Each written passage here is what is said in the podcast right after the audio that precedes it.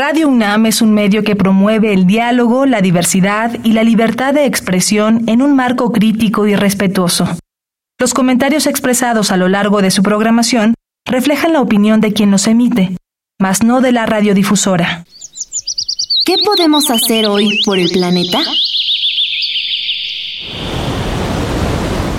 El vidrio está hecho de sílice, que se encuentra en la arena. Cada año se usan a nivel global cerca de 50 mil millones de toneladas de un compuesto industrial de arena y gravilla para vidrio y otros materiales. Esto ha contribuido a la escasez de la misma y causa desde el deterioro del suelo hasta la pérdida de biodiversidad. Dale una larga vida al vidrio. Habitare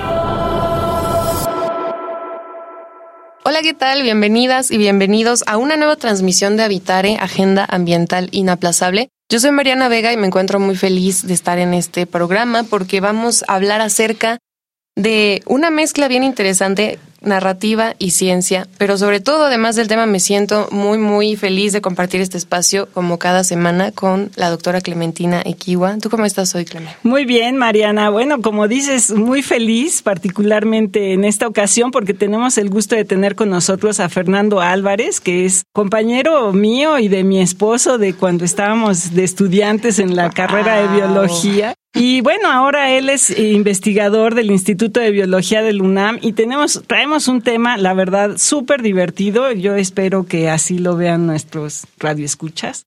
Y pues bienvenido, Fer. Muchísimas gracias por acompañarnos. Pues muchas gracias por invitarme y por esta genial sorpresa de el tema que vamos a tratar el día de hoy. Así es, porque hoy vamos a sacar también ese lado de científico, pero sobre todo de lo que hay detrás de la narrativa y ciencia. Quédense, esto es Habitare, Agenda Ambiental Inaplazable. ¡Empezamos! El Instituto de Ecología de la UNAM y Radio UNAM presentan. Toma segundos destruir lo que ha crecido en años. Toma horas devastar lo que se ha formado en siglos. Tomar acciones para rescatar nuestro ambiente solo requiere un cambio de conciencia. Habitare. Agenda ambiental inaplazable. Ciencia, acciones y reacciones para rescatar nuestro planeta. Nuestra, casa. Qué gusto que continúen en esta emisión de Habitar, en donde Clemen ya decíamos que el tema emociona porque junta, al menos a mi perspectiva, dos de los temas que más me apasionan, que son la narrativa y la ciencia. La ciencia, pues yo me fui por la parte de la ciencia social, ¿no? Que igual, pues lo vamos aquí ya corrigiendo un poco también, no, pero de unir estos saberes también con el propósito también de sensibilizarnos en torno a que todo nuestro medio ambiente donde vivimos, donde tenemos pues historias que parecen o de película o en este caso de libro, que se desarrollan en estos lugares que además de ser bonitos también están bajo un grave riesgo, pero a veces es necesario verlos fuera de este contexto. Claro, y bueno, una de las de los grandes retos y de las grandes vivencias de la carrera de biología y yo creo que muchos de los biólogos que nos escuchen eh, lo van a aceptar es esta vida en el campo que la verdad es, eh, pues a veces dura, pero cuando regresas a tu casa y empiezas a, hacer todos estos recuerdos, te encuentras unas historias maravillosas. Y Fernando, en una de sus primeras novelas, es esta novela que se llama El día en que los muertos salieron a nadar, que es súper bonita porque cuenta, bueno, no, no voy a decir que cuenta, no voy a irme con estos detalles, pero sí como que recupera algunas de sus vivencias de cuando él era estudiante en la facultad. Entonces, bueno, a lo mejor la primera pregunta que debemos hacerles, ¿cómo empezaste a escribir novelas, Fer? Porque, bueno, ya dije, él es, investigador del Instituto de Biología, trabaja con crustáceos y bichos así, pero tiene esta beta que estamos descubriendo los amigos y pues más allá. Sí, sí. Bueno, empieza eh, con una... Siempre había escrito yo piezas cortas, cositas para un cumpleaños, palabras emotivas para ocasiones diversas. Pero en una reunión, precisamente con varios de los protagonistas de la novela, que son mis amigos, empezamos a recordar todo esto que ocurrió en Ciudad del Carmen allá en la lejana juventud, antes de que llegaran los españoles a América. ya estábamos nosotros en Ciudad del Carmen. Y Bueno, sucede este fenómeno de que entre amigos resulta muy gracioso estar recordando. Y te acuerdas cuando tú hiciste no sé qué y yo te llevé y tú dijiste. Y es muy gozoso, pero no, todo eso no deja la mesa alrededor de la cual se están haciendo estos recuerdos. El reto es que esos recuerdos puedan viajar más allá e interesarle a alguien que no tiene la menor idea de qué hacía uno de joven y cuáles eran nuestras aventuras y etcétera. Entonces, yo me planteé eso, bueno, me lo planteé un poco después. Primero me planteé que había que hacer notas sobre todo lo que había ocurrido en esa época, pues para que no se nos olvidara. Porque cada vez que nos reuníamos este grupo, salían nuevos detalles que cualquiera de nosotros decía, ay, híjole, de eso ya no me acordaba, pero sí tienes razón. Ya le iban completando entre todas y todos. ya le íbamos completando. Entonces empecé a hacer notas.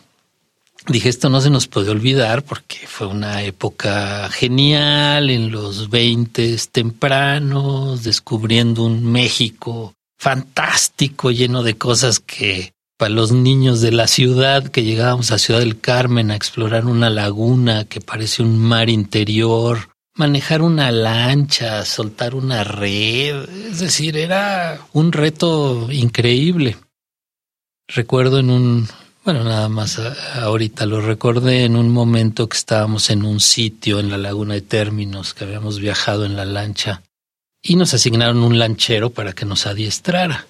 Entonces llegamos al sitio donde íbamos a trabajar y dice, avienten el ancla. Y mi queridísimo amigo Gildardo agarró el ancla y la aventó. Sin hilo que lo detuviera o mecate. Exacto. Y el ancla va en el aire y todos la vamos viendo cómo se va perdiendo. Pues no estaba amarrada, ¿no? Bueno, ese, ese tipo de cosas hacíamos porque pues, no teníamos la menor idea de lo que era sobrevivir en, en esos lugares.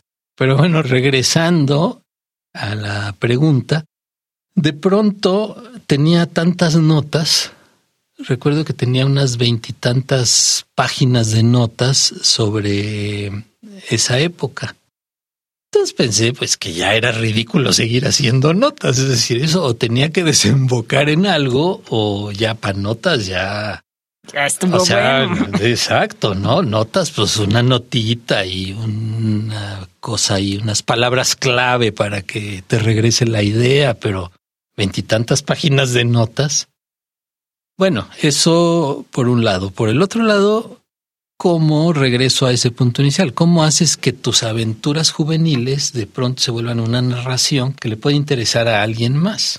Sobre todo porque cuando estás en esos años preparándote, hay también una serie de decisiones que resultan cruciales porque o haces tu tarea o cumples con tus trabajos o prestas atención también a que ese desarrollo de persona, o sea, ese perfil que tienen el científico y la científica, incluye un montón de aprendizaje, como bien decía Clemen al inicio, en el campo. Entonces, también eso es interesante, como si tú ya tienes estas notas, también fue que decidiste darle ese enfoque para compartir, como bien dices, ¿tú crees que sí hay algún tipo de aprendizaje que puede salir y por qué? ¿Cuál sería en este caso tu intención de compartirlo? Bueno, la intención de compartirlo es uno, y yo creo que cualquiera que haga una o que cree una obra es ponerse a prueba. Es decir, que alguien que no conoces tome un libro que tú escribiste, lo lea y diga, oye, estuvo padre. Claro, es, lo decir, que quieres. eso se muere uno de miedo de que, bueno, pues yo hice esto, a ver, me voy a ir a esconder al baño mientras lo leen porque... A ver a quién le gusta. A ver a quién le gusta, ¿no? Pero también traer mi interés personal, traer a una narración un México increíble que no se conoce, que no puedes conocer a menos que te toquen este tipo de aventuras. Hay gente increíble, gente magnífica por todos lados, que salen de todas las casas, que ayudan, que se vuelven tus camaradas, tus confidentes. Gente estupenda que te hace salir adelante, ¿no? Y sobre todo ese escenario geográfico, en esa novela de la laguna, el mar, La isla del Carmen hace pues casi 40 años. No, era, era era un paraíso, claro. O sea, efectivamente, y te pones a pensar, ¿no? Ya como viéndolo en retrospectiva, que cómo ha cambiado nuestro México. Hoy muchas de las historias ya las vemos como negativas, ¿no? Se ha perdido esto, ya no hay lo otro. Entonces, rescatar esto es maravilloso porque a lo mejor es un futuro por el que puedes aspirar, ¿no? Que se pueda regresar. Ahora, Fernando no solamente hizo esta primera obra, sino que tiene esta segunda obra que él mismo dice que ya es como una obra más evolucionada, que se llama Miss Montepío y el especialista en tortugas. Y entonces, bueno, cuéntanos en esta segunda obra qué retos encontraste, porque bueno, a lo mejor ya los primeros los superaste con la primera, que es, como dices, el terror de que alguien te lea. Pero aquí, aquí ya dijiste, bueno, alguien ya me leyó, se publicaron un número X de ejemplares, se vendieron un número X de ejemplares. Sí, sí, sí. Pues eso quiere decir que tuvo más impacto de lo que ah, uno esperaba. Mucho más. sí. Bueno, esta segunda novela tiene una técnica mucho más avanzada. Escribir una narración así de larga tiene muchos retos. La primera novela se podría describir como una narración semi-autobiográfica. De repente los que la han leído me dicen, ay, pero tú cuando, qué, ¿por qué estabas haciendo eso? ¿Y por qué no le hiciste caso a la otra? Y digo, no, no, no, es, es mi personaje, no soy yo. Eso está novelado, por eso se llama novela no es mi autobiografía. autobiografía, ¿no? Cualquier parecido con la realidad es mera coincidencia. Exacto. Entonces, pero como le comentaba a Clemen, si tú eres la voz que narra, tienes muchas limitaciones, porque la narración no se puede caer, no puedes decir, bueno, ¿qué está pensando Clemen ahorita?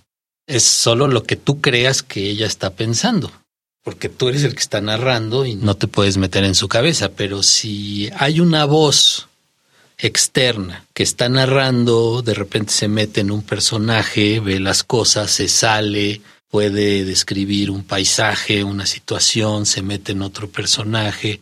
Entonces la narración continúa y eso te abre muchas más posibilidades que explorar.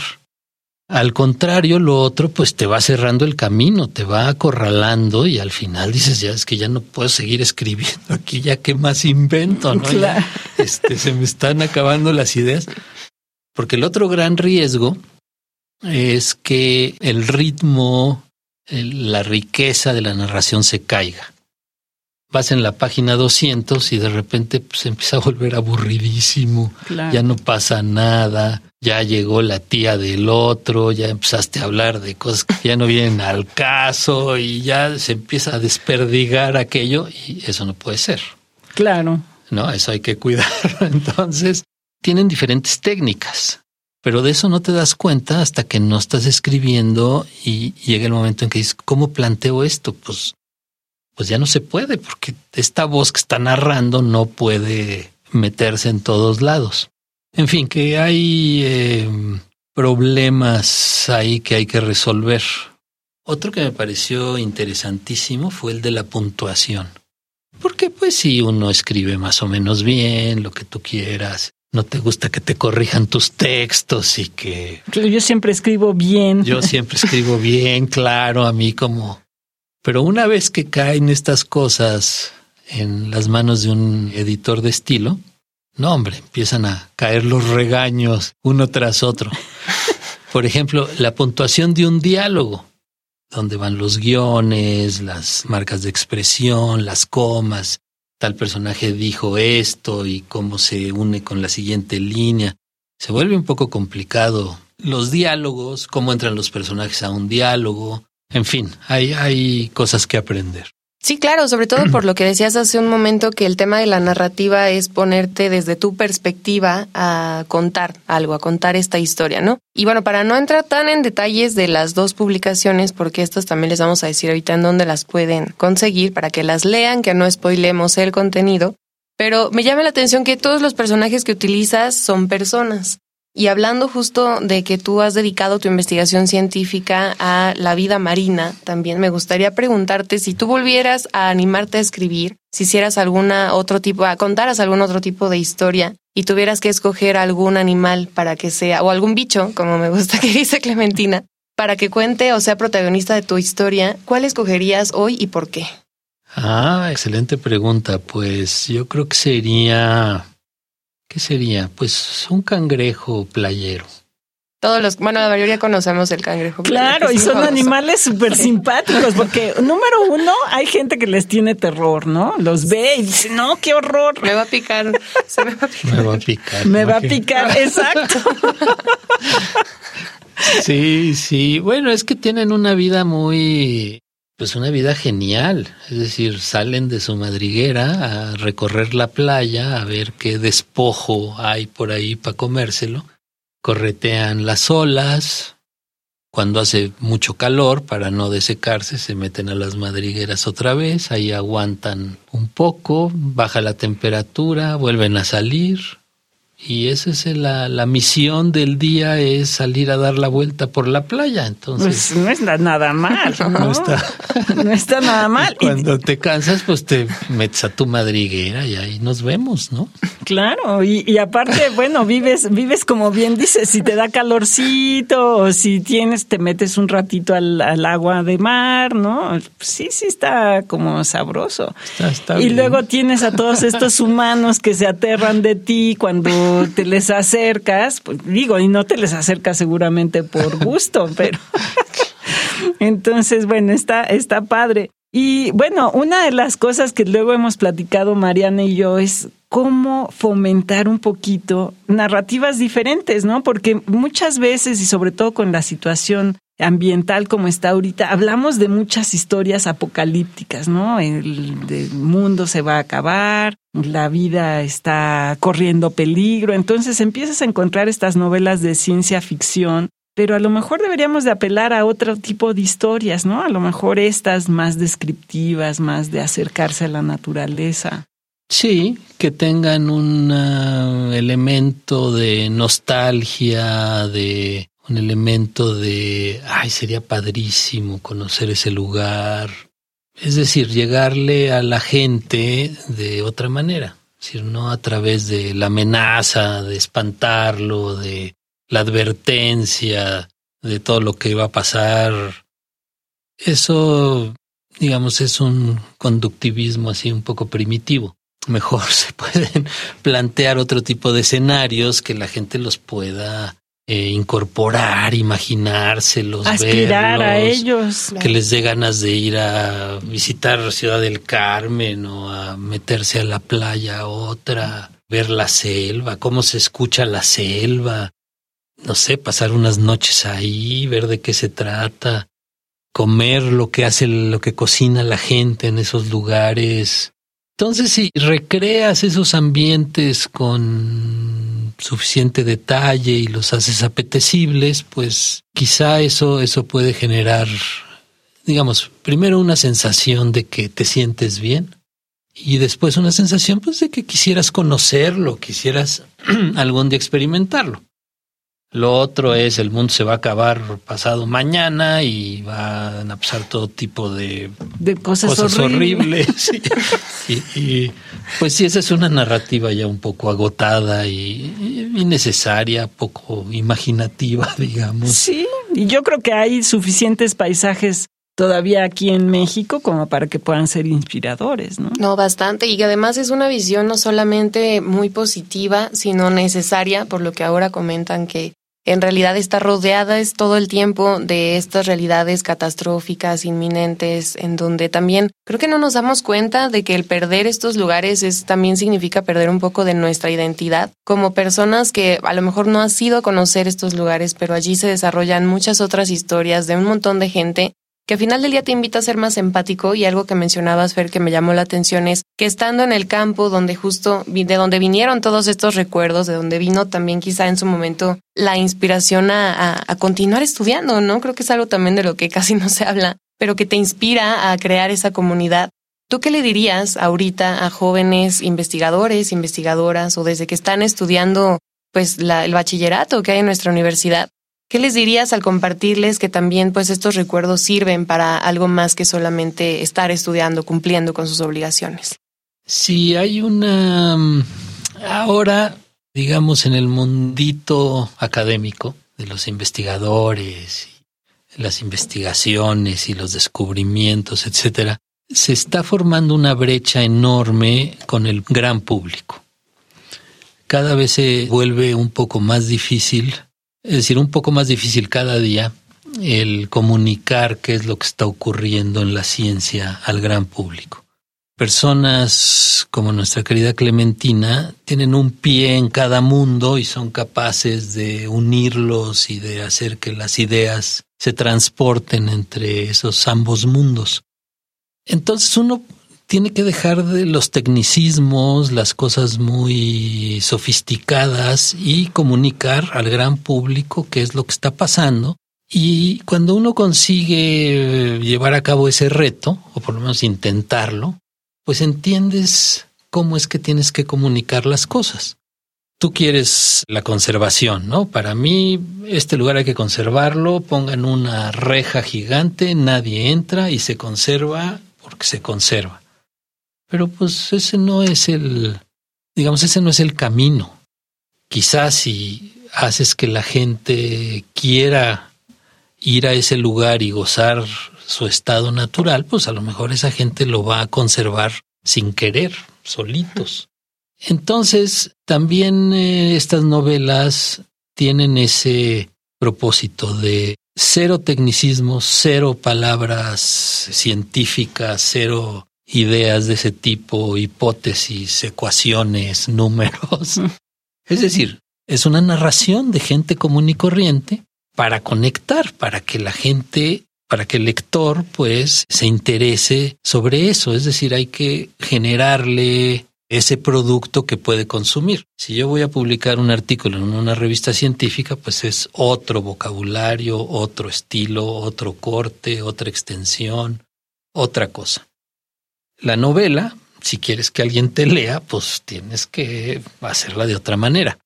Pero yo creo que en cada disciplina, cada persona que esté especializándose en cualquier campo, tiene ese reto de regresar y conectar con el gran público. Claro, sí.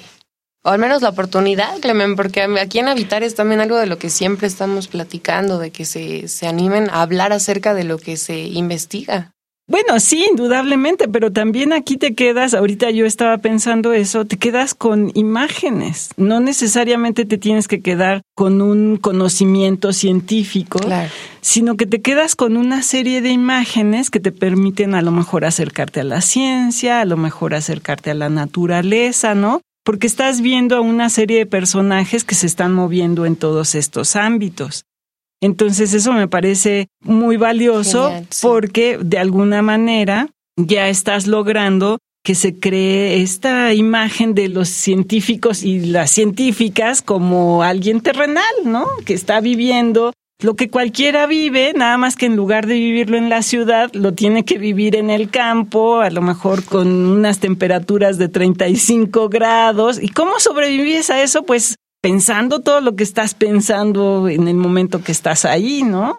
Bueno, si nos pusiéramos a hacer historias de todas las conversaciones que tiene uno cuando está en el campo, yo luego con mi marido nos echábamos competencias a ver quién se acordaba de nombres científicos del uno del otro. O sea, son las conversaciones más inútiles. Bueno, después de un número determinado de años de casado, uno empieza hacer esas conversaciones. A, ponerse esas pruebas tan difíciles. Y de hacer ciencia, además, que es doble diversión. Exacto, pero estás viviendo en todo eso que yo creo que queda plasmado en, por lo menos en, en la primera que yo he leído, la otra la tengo ya a punto de empezar en estos días.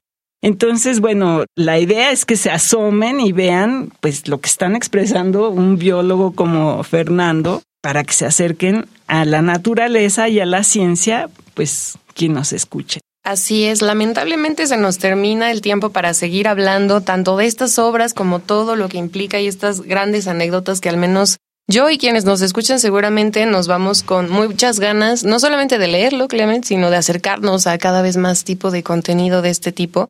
Muchas gracias, Fernando, por habernos acompañado en este Habitare. Felicidades por estas dos obras y esperemos que se sigan leyendo justo para transmitir todo esto que acá platicamos. Muchas gracias a, a las dos por invitarme. Muchas gracias. Y bueno, Clemen, también les vamos a poner la información de los libros y pues si tienen alguna duda, quieren lanzar algún comentario sobre el tema de narrativa y ciencia, ¿por dónde nos pueden escribir? Claro que sí. Les recuerdo antes de irnos que una de las obras es El día en que los muertos salieron a nadar y el otro es Miss Montepío y el especialista en tortugas. Ambos son de Fernando Álvarez, investigador del Instituto de Biología de la UNAM y nos pueden seguir, por supuesto, en redes sociales. En Facebook estamos en Instituto de Ecología UNAM, en Twitter arroba y Ecología UNAM y en Instagram Instituto-Ecología UNAM. Y como siempre le queremos agradecer al Instituto de Ecología de la UNAM y a Radio UNAM. Información de Italia Tamés, operación técnica de Paco Chamorro, Producción de Lisbeth Mancilla y Paco Ángeles y en las voces les acompañamos la doctora Clementina Equigua y Mariana Vega. Les escuchamos en la próxima emisión de Habitare, Agenda Ambiental Inaplazable. Hasta la próxima. ¿Qué estás haciendo hoy por el planeta?